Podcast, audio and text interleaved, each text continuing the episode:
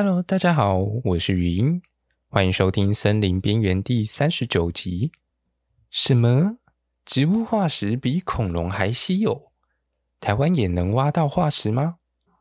上一集我们介绍了块木的迁移史，但是化石证据的不足，让我们窥探过去的视野有限。所以，为了将来有一天可以解开这个百万年前的谜题。今天我们要把镜头带到这些有年纪的石头上面，我们将从化石的形成聊到大家熟悉的恐龙，以及体感上为何植物化石如此的稀有。那就让我们一起穿梭时空探索化石吧。那么，请大家坐稳喽，我们要准备进行时空跳跃。三、二。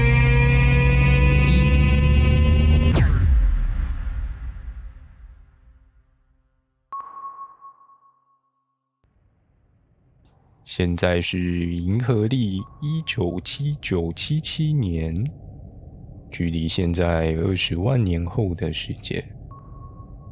这是一群来自未来的考古团队，他们正在为了了解自己祖先的历史，而重新回到地球上进行考古研究。语音研究员是这次考古团队的领队。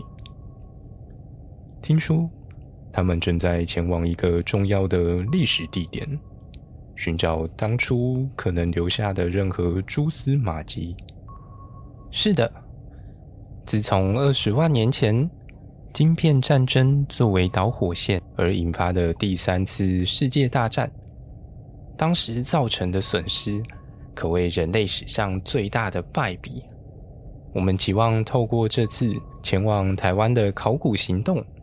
重新找回我们对于古文明的认识。这次考古团队来到了台湾。根据过去的研究发现，台湾虽小，却因为世界大国的利益纠葛，为晶片战争点燃了一切的序幕。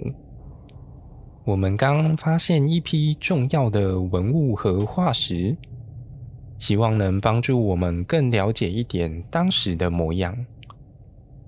我们现在所在的地点，根据古地名的资料显示，这里应该叫做台中。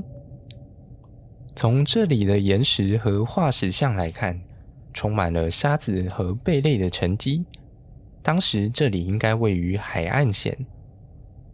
我们最重要的发现不是这些贝类跟沙子，而是这些肉粽形状的殡葬棺木。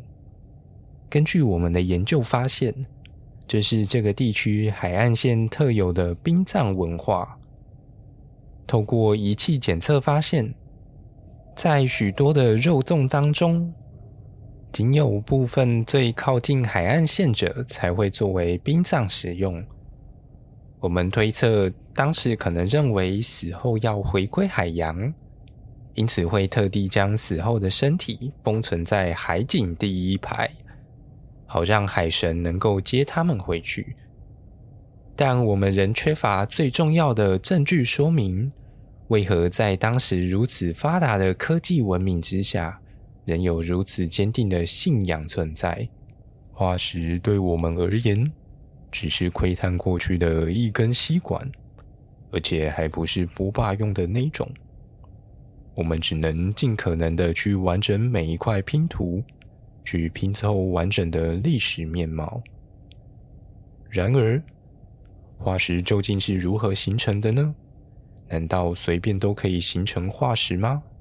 这就让语音研究员来帮我们解释解释。好的，化石要形成，一定会有生物参与在其中，有可能是生物本体的任何一个部位。又或者是它曾经留下的痕迹，好比说一片叶子、一粒花粉、一根骨头、一片贝壳，又或者是一个脚印、一坨大便，甚至是住过的洞穴，也有可能形成化石。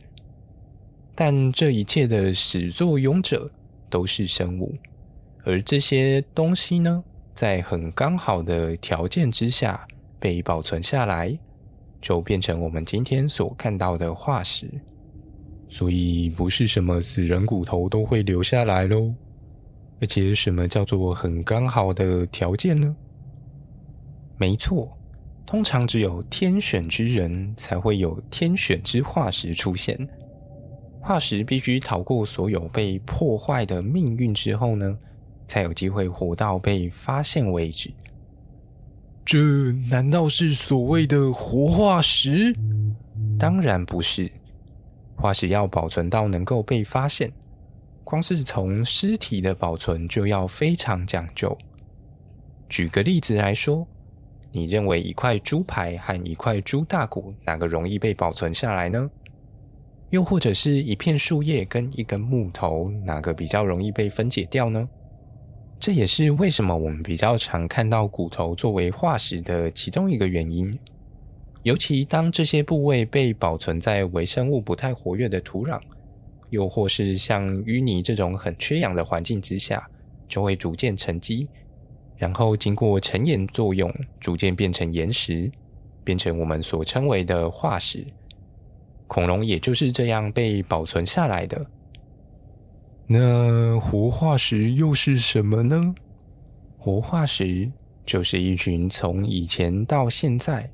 几乎没有什么改变的生物，它们老到可以成为化石，但是看起来又跟化石上的样子长得差不多，像是后，那种长在水里的后，不知道长什么样子的人，有看过宝可梦的化石盔吗？大概就长那样，这就是所谓的化石宝可梦。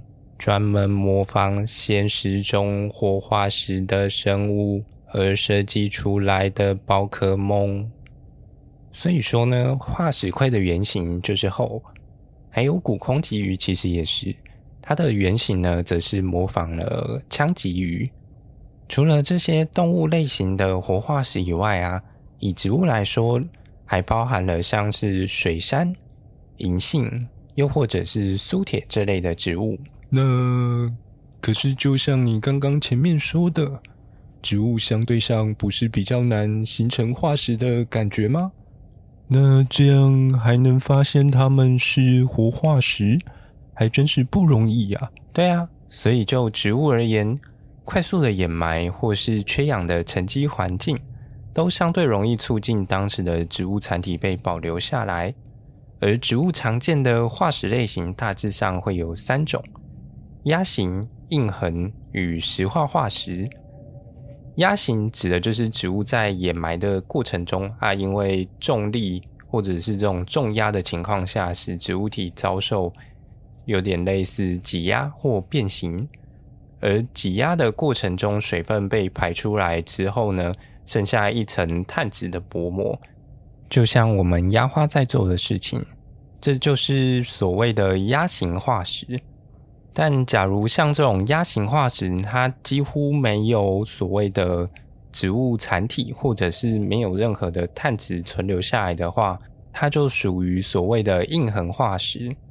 就像是踩在快要干掉的水泥上面，那个水泥会保有你的鞋印，或者是有一些猫猫狗狗的脚印会在上面。而这种印痕化石啊，甚至在适当的环境还有材质之下。甚至可以把树叶的叶形还有叶脉等一些特征完整的保存拓印下来，有没有觉得很像什么美劳课在做的事情呢？最后一个则是石化化石。石化化石是指植物体被溶解的一些矿物质渗透之后呢，进入细胞里面，使整个植物矿化。那我们最熟悉的大概就是所谓的细化木。就是那个长得跟木头一模一样的石头啊，所以是不是只要符合上面说的一些条件，在台湾也看得到这些植物化石呢？没有错啦，所以下一集呢，我们要继续我们今天介绍的植物化石与它的千年淬炼，继续谈到台湾的化石，到底台湾曾经出土过哪些化石，又可以去哪里看到它们呢？那么就让我们下集待续喽。那我们就下个礼拜同一时间森林边缘再见喽，拜。